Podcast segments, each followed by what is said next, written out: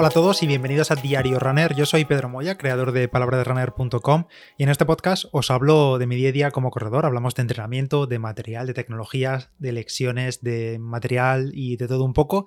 Y bueno, en el episodio de hoy os voy a hablar de mi, no sé, mi historia, mi, mi periplo con, la, con el dolor de rodilla provocado por la condromalacia rotuliana que sufro desde hace algunos meses y os voy a hablar de, bueno, cómo lo he llevado, qué estoy haciendo, qué he hecho y qué estoy haciendo, ejercicios, mmm, suplementos, eh, técnicas secretas que no existen, ya os lo digo.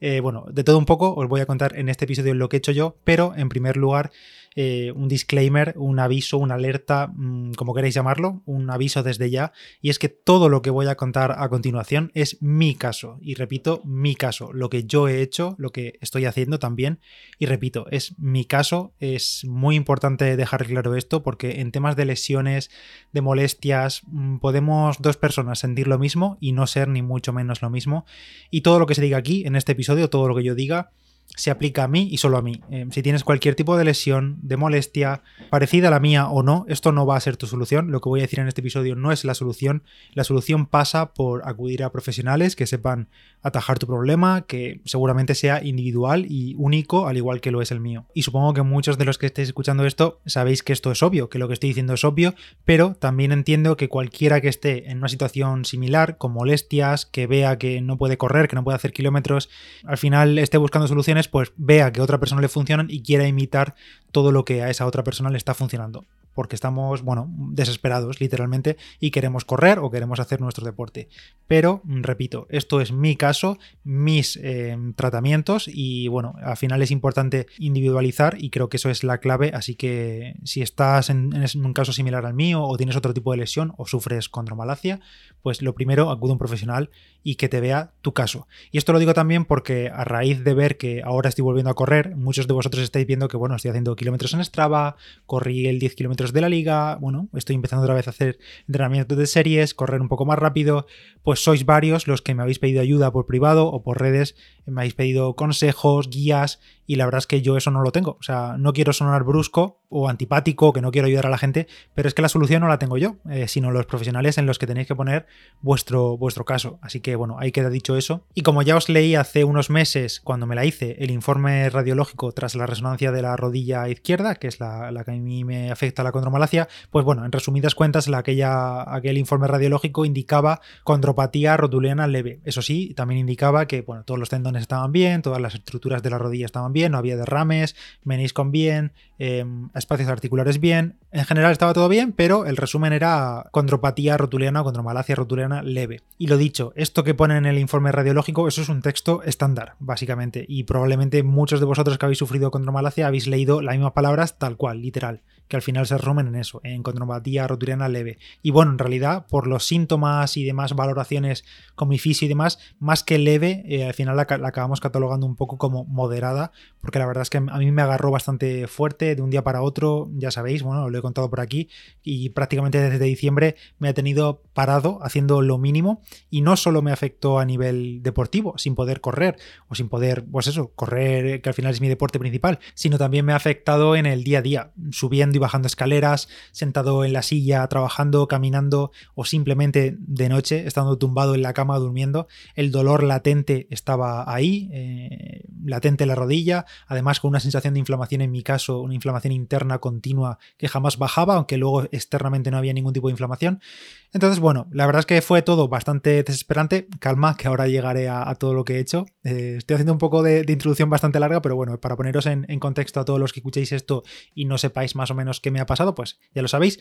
Y supongo también que, bueno, lo que estoy contando para los que habéis sufrido esto, pues sabéis a qué me refiero. No hay avance, ves que pasan las semanas, los días, los meses y está todo igual. No hay nada que aprecies mejora, pasan los días, intentas salir a correr, sigues igual, los mismos dolores, las mismas molestias, los mismos síntomas. Y bueno, pues en resumidas cuentas, desesperante, como digo. La condromalacia o condrompatía rotuliana es en esencia eh, un desgaste del cartílago al final de, de la rodilla. Eh, no me voy a poner a explicar aquí qué es la condromalacia, porque además creo que tenemos un episodio con el doctor Roberto Méndez que ya explico esta lesión y también tenéis en la web, en palabraderunner.com, un artículo muy completo del doctor Méndez, así que eso lo dejo en las notas del episodio para que veáis eh, pues los grados también que existen de contropatía rotuliana y demás. Aquí lo importante básicamente es que el cartílago eh, se desgasta y el cartílago tiene una capacidad limitada de autorreparación. Vamos, en otras palabras, que no se va a regenerar. Eh, el cartílago no se regenera con el paso del tiempo, de forma natural, no se regenera, ni va a aparecer de nuevo cartílago por arte de magia, esto no va a pasar. Así que conviene también grabarse eso a fuego y ser consciente de esto, de que no va a volver el cartílago porque sí, y que simplemente va a ir a más el desgaste, bueno, o, no, o se va a controlar si lo controlamos, pero va a ir a más, nunca a menos, nunca va a haber más cartílagos eh, y hay que ser consciente de ello, como digo, desde el primer momento, desde ya. Es mejor no autoengañarnos. Así que bueno, pues manos a la obra, habrá que poner eh, solución a, a esto o al menos minimizar los daños y minimizar las molestias para poder seguir haciendo lo que nos gusta o lo que me gustaba, lo que me sigue gustando, que es correr. Entonces, bueno, en primer lugar, resonancia, bueno, ya estuve unos meses antes eh, de fisios y tal, pero para quitar cualquier tipo de, incógnita que hubiese dentro de la rodilla, resonancia, ese fue el resultado. Y luego, eh, tras verme corriendo eh, junto al fisio y al podólogo, pues llegamos a la conclusión que en mi caso, repito, en mi caso, el desgaste de este cartílago que, provocaba la contromalacia podía venir por un valgo de rodilla corriendo, unido también a una pronación que tengo, que bueno, con el paso de los años, porque yo llevo corriendo desde 2011, 2012, pues nunca he tenido problemas, pero ahora con el paso de los años, pues las molestias han acabado saliendo a la luz con el tiempo. Poner plantillas fue una opción, pero en realidad no era una opción, al menos no de inicio. La verdad es que a mí en concreto, ni a mi fisio tampoco le gustaba esa solución, porque yo también pienso que es un parche, no va a la raíz del problema. Y bueno, como digo, la, la, plantilla tampoco es que vaya a regenerar el cartílago, simplemente, bueno, es eso, es un parche para evitar un poco el valgo de rodilla y la pronación, la sobrepronación. Entonces, bueno, no fue una opción, descartado totalmente desde el inicio y optamos por eh, bueno, tratamiento más conservador y también enfocado al entrenamiento de fuerza eh, del tren inferior para, fortalecer todas esas estructuras que van rodeando la rodilla. He estado visitando mucho, pero mucho al fisio, bueno, ahora ya menos, pero al principio pues dos, tres veces por semana durante más o menos un mes y pico, dos, tres veces a la semana y poco a poco, bueno, hemos ido alargando esas visitas a una vez por semana, una vez cada dos semanas y ahora ya vamos por una vez cada tres semanas porque los resultados están ahí, estoy pudiendo correr cada vez un poquito más y mejor y sin molestias, o al menos no con muchas, entonces bueno, vamos alargando eh, las sesiones. Allí que me hacía mi fisio Dani, pues la verdad es que un poco de todo. Liberación miofascial manual, mm, sobre todo la zona del cuádriceps, eh, glúteo, eh, las tenía permanentemente cargadas. No sé si está todo correlacionado, pero vamos, siempre estaban cargadas esas zonas, así que mucho trabajo manual por ahí. Estiramientos, electroestimulación eh, con el pointer, eh, magnetoterapia, ya digo, un poco de todo. Y al mismo tiempo, junto con un parón absoluto de correr por mi parte durante bastantes semanas, bueno, sí que es verdad que hacía algunas pruebas saliendo a correr cada pocas semanas, pero realmente no avanzaba. Básicamente a los 5 minutos, justo al kilómetro, aunque fuese muy lento, a los 800 metros al kilómetro, ya aparecían molestias justo donde siempre han estado. Y como decía antes, pues también lo notaba en mi día a día. Cada vez que salía a correr y volvía a casa, ah, me pasaba dos o tres días otra vez medio cojo, con molestias durmiendo y todo. Así que bueno, parón de nuevo, de nuevo, mucha caña al, al fisio y mucha caña también al entrenamiento de, fuerza. Sobre todo, como digo, enfoque al tren inferior. Me habéis preguntado mucho también por la rutina, mmm, pásamela, no sé qué. La verdad es que mi rutina es bastante simple. Creo que está basada, si no recuerdo mal, la basé hace ya mucho tiempo en la rutina, no me acuerdo cómo se llama, intentaré buscar, pero creo que es rutina de fuerza de, de Héroe Fitness, que es un chaval que tiene un canal de YouTube, junto con Villano Fitness, que ya veréis que son la misma persona, aunque bueno, un poco diferentes, pero bueno, ya sabéis, Héroe y Villano Fitness. Y pero bueno, la fui variando, la verdad, porque esa es la que hacía antes, pero como prefería ahora enfocarme más en el tren inferior para fortalecer toda esa musculatura que rodea la rodilla, pues ejercicios que siempre están en mi rutina, eh, que como digo es bastante simple y la hago pues 3-4 veces por semana, intento hacerla eh, con peso, no es con el peso del propio cuerpo, sino con material, con barra, discos, mancuernas, con peso de verdad, 3-4 veces por semana, aunque de verdad que últimamente estoy más en 2-3 veces por semana que 3-4, porque como también he aumentado la carrera, no quiero que me afecte mucho ni me deje muy tocado, así que bueno, 2-3 sesiones seguro por semana siempre hago. Ejercicios que están ahí en esa rutina siempre, pues sentadilla, básico, peso muerto básico, zancadas avanzando básico, sentadilla búlgara, básico para mí, peso muerto unilateral, también básico, ejercicios de equilibrio, press banca y luego también remos, algo de core, por supuesto, rueda abdominal y luego también, pues de vez en cuando algún ejercicio accesorio para completar un poco la rutina de cuerpo completo. Eso siempre lo hago. Y mi foco ha estado siempre en potenciar, como digo, el tren inferior, la musculatura que rodea la rodilla y que la haga trabajar menos y también foco sobre todo en el vasto interno para evitar la descompensación generada por la carrera. Así que eso, vasto interno, tren inferior general. Y sobre esto, también sobre el vasto interno, eh, como tengo el Beurer en casa, el electroestimulador, que también lo dejo en la nota del episodio, le hemos dedicado aquí en el podcast un episodio, es muy famoso, el electroestimulador Beurer, más que nada por relación calidad-precio, pues eh, más allá de las sesiones de electroestimulación que yo hacía en el fisio, con su permiso por supuesto, se lo, pregunté, me dio el ok y demás, me dio algunos consejos, eh, me he puesto prácticamente a diario programas de TENS en la rodilla y también programas de, de EMS, de potenciación de la musculatura en el vasto interno de ambas piernas, por supuesto, para que no haya descompensaciones en ese sentido, pero eso siempre a diario, desde hace meses ya, a diario, no fallo ni una vez. Y otra cosa que con la que no he fallado en todos estos meses y que además me ha acabado gustando y le ha acabado introduciendo para siempre, yo creo, en mi rutina, porque eh, si no lo hago será por alguna excusa que yo me invente en mi cabeza, porque en realidad no hay excusa, son rutinas de movilidad y de estiramientos.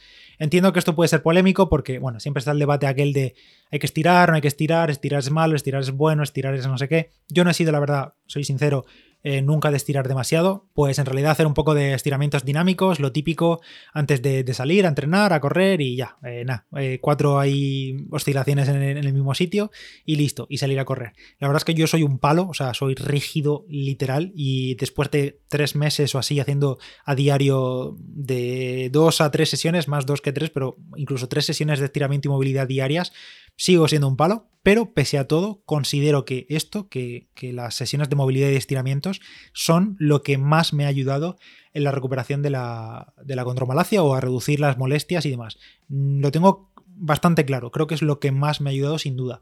Eh, nada más despertarme, yo lo hago ahí, eh, me tomo un café o mientras me tomo el café incluso, 20-30 minutos me tiro al suelo, movilidad, estiramientos, foam roller, eh, pistola de masaje, si la tengo cargada, si la tengo a mano por ahí, la bola de masaje, que bueno, utilizaba la de Compex o el Duoval de Black Roll y ahora me he comprado otra, porque la de Compex ya sabéis que la hemos, la hemos sorteado y me he comprado otra de Beurer, que os la comentaré en otro episodio si queréis. Y pues todo ese mm, conjunto de cosas, movilidad, estiramientos y foam, todos los días, mañana y también por la noche. Por la noche otra vez, hay veces que también incluso pues entreno a mediodía, pues después de llegar de entrenar también, otra vez. Y esto, como digo, día tras día, eh, yo al menos lo he notado muchísimo, pero muchísimo, muchísimo. Ah, y también que se me olvidaba, que no lo he dicho, pero antes de volver a correr poco a poco, pues me hice también amigo del rodillo de la bicicleta, porque, bueno, buscaba no perder mucho, eh, mucha forma física, aunque sabemos que bicicleta no es lo mismo que correr, pero bueno, también buscaba minimizar los impactos sobre la articulación, así que el rodillo perfecto. Y también aquí soy sincero, me indicó el fisio y que me trató que no me pasase mucho de resistencia, que simplemente mover un poco las piernas y demás, pero como me vi bien, me pasaba los entrenamientos, me veía bien, acababa bien y sin molestias, incluso haciendo esfuerzos fuertes, pues hubo días que la verdad me apreté bastante y en mi caso mm, no me fue mal. Así que bueno, ahí lo dejo dicho y, ya está. Y a ver qué más me queda, movilidad, fuerza, eh, rodillo, fisio. Ah, bueno, claro, mm, por supuesto, suplementos. Vamos a, al tema suplementos, que bueno, spoiler, no hay pastillas mágicas que te vayan a quitar el dolor de rodilla, ni la conductomalacia rotuliana, ni fastitis, ni lo que te pase a ti. Al menos que yo sepa y que sean legales, claro. En mi caso, mm, yo ya lo tomaba, pero he seguido tomando multivitamínico. No es que coma mal, ni mucho menos, pero por si acaso hubiese el cuerpo echaba en falta algún micronutriente, pues bueno, me tomaba el multivitamínico y si no, pues bueno, como dice Roberto, eh, he estado haciendo pis eh, más caro, me ando más caro y sin problema por esa parte. Así que multivitamínico siempre. Y por otra parte, mm, colágeno y magnesio. Vamos con la polémica aquí, porque antes de que digáis, habéis escuchado la palabra colágeno y a uno ya estará pensando, pero si no sirve de nada, estás tirando el dinero, eh, ¿para qué tomas eso? Bueno, a ver, keep calm, ya lo sé, lo sé, sé que no hay evidencia o es prácticamente muy escasa y los estudios dicen que no se aprecian cambios tomando colágeno hidrolizado, que la absorción es mínima, que estirar el dinero, que bueno, si se quiere gastar el dinero porque sí, pues que lo gastes. Lo sé, sé que si se notan cambios a veces es su gestión y todo eso lo sé, así que todo muy bien, calma, lo sé, soy consciente, pero hay algo que hay que decir, que es que cuando uno tiene esa desesperación por volver a correr o a practicar su deporte, hace lo que sea necesario. Cualquier cosa que esté en su mano y que, bueno, que tenga acceso a ella y además tampoco es que sea el colágeno algo súper caro, sí que es verdad que es caro. Bueno, a ver, de memoria creo que cuesta como el kilo 20, 20 y pico euros, puede ser, y te dura bastante porque al final, bueno, yo estoy tomando unos 10, 15 gramos diarios según las indicaciones que del suplemento en sí, pero como decía, soy consciente de que la evidencia es muy escasa, soy perfectamente consciente de ello, pero me agarro un clavo ardiendo y supongo que esto es lo que se entiende. Al final, si tú tienes la posibilidad de que te digan, pues el, porcentaje de absorción es tremendamente mínimo, pues bueno, pues yo lo voy a tomar porque eso junto con todo lo demás quizá haga algo. Y si no hace, pues oye, yo me quedo contento que lo he probado todo. Pero te agarras a un clavo ardiendo y se entiende cuando tienes esa desesperación por volver a practicar tu deporte. Así que como digo, yo lo tomo, sé eh, que bueno, que la evidencia está ahí, pero lo tomo igualmente. Y como digo, yo tomo uno que es de colágeno con magnesio. Esto con magnesio suele ser porque viene en esa combinación en muchas marcas de suplementos. Yo tomo la HSN, eh, os voy a dejar también en la nota del episodio en concreto el que yo tomo, que me lo tomo pues con la creatina, 10-15 eh, gramos diarios y ya está, con un vaso de agua. Y también, además del colágeno, estoy tomando un combo que se llama EvoFlex, también de que lo compro en HSN, que es una combinación de lo que llaman condoprotectores, que básicamente es eh, combinación de condritina, glucosamina y MSM. Mm, en esencia, la teoría dice que estos, mm, estas sustancias sirven para proteger y preservar el cartílago a largo plazo. Y yo sé que el cartílago pues, no se va a regenerar, pero al menos si, si tomando esto noto algo, por mínimo que sea, o al menos puedo controlar su evolución de desgaste para los próximos años, pues oye, bienvenido sea. El EvoFlex este son cápsulas, me tomo tres al día, bueno, lo que indica el, fabricante, el, suplemento, tres al día, y es una combinación, como decía, de controprotectores, condritina, glucosamina y MSM, que MSM, a ver si lo digo bien, que lo tengo aquí apuntado, es metilsulfonilmetano Ahí lo lleváis, metilsulfonilmetano. Y lo dicho, son complementos enfocados a la salud de las articulaciones, sistema cartilaginoso y demás. ¿Son efectivos? La verdad es que ni idea. Yo llevo tomándolo unos meses, no sé si han ayudado o no, pero bueno, ahí está la mejora. ¿Son milagrosos? Estoy seguro que no. Pero, como he dicho, yo he optado por ellos como combinación de todo lo demás. Porque, bueno, ya estoy llegando un poco al final y me estoy enrollando bastante. Como he dicho, aunque los haya dejado los suplementos para el final, es probable que muchos de vosotros os quedéis con eso en mente, con el tema de los suplementos, de las sustancias y demás. Todo esto no es más que en combinación con el trabajo de fuerza, de movilidad, de fisio, de progresión en todo. Eh, los suplementos solo son una patita más de todo lo que he hecho, al menos en mi caso, para poder volver a correr poco a poco. Y ya os lo he contado aquí en el podcast, pero después de ese amplio parón de muchas semanas y varios meses sin correr nada o prácticamente nada porque no avanzaba nada, después de hacer todo esto también... Eh, constantemente durante meses. He vuelto a correr poco a poco, primero un kilómetro y a casa, sin molestias, luego dos, luego 20 minutos, poco a poco, cada semana, sin prisas, poco a poco, más y más. Y sí, es verdad que estos días estoy aumentando el kilometraje ya más, estoy volviendo a hacer entrenamientos de, series, de calidad un poquito. Y la verdad es que, pues ahora que he aumentado más el kilometraje, sigo notando que hay algo ahí que no está perfecto. Y la verdad es que lo entiendo. Trato de no forzar, pero sé que voy a tener que convivir con ello, porque como he dicho antes, bueno, el cartílago es lo que es, y si la contromalacia está ahí, pues no va a desaparecer porque no se va a regenerar. Entonces sé que no todo está perfecto, entonces por mi parte voy pues a ir haciendo todo lo que he estado haciendo hasta ahora que al menos me ha funcionado, sobre todo, como digo, entrenamiento de fuerza y eh, eh, movilidad y, estiramientos en mi caso. Em, esta ha sido y está siendo mi experiencia pues con la maldita contromalacia rotuliana no quiero que esto sea un ejemplo a seguir, porque no creo que lo sea, pero espero que al menos, si lo estáis sufriendo, esta o cualquier otra lesión, pues os dé esperanza para luchar contra esas molestias. Cualquier aclaración que yo pueda hacer sobre todo lo que he dicho Estoy en el grupo de Telegram, buscáis ahí Palabra de Runner, en Instagram también estoy como Palabra de Runner, también podéis dejar cualquier comentario en el artículo sobre la contromalacia de la web, que también lo tenéis en las notas. Ya digo, cualquier aclaración o de lo que yo he dicho, de lo que yo he comentado que he hecho en mi caso, os puedo ayudar, pero no puedo comentaros qué hacer en vuestro caso. Vuelvo al inicio de todo, acudir a un profesional como hice yo, haceros las pruebas que tengáis que hacer, tomároslo con calma, con paciencia, porque no sirve de nada seguir saliendo con molestias. Bueno, yo en mi caso en realidad ni podía salir con molestias porque eran insoportables, no podía correr así. Así que, bueno, pues así ha sido mi caso sobre la contromalacia rotuliana. No creo que haya acabado ni mucho menos. Seguiré aquí en el podcast eh, contándoos las actualizaciones de mi estado. Y nada, así que nos escuchamos por aquí. Yo soy Pedro Moya, palabra de runner en Instagram, y nos escuchamos en el próximo Diario Runner. Gracias por estar ahí escuchando. Adiós.